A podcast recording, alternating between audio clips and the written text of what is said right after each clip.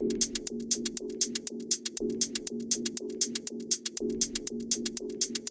you.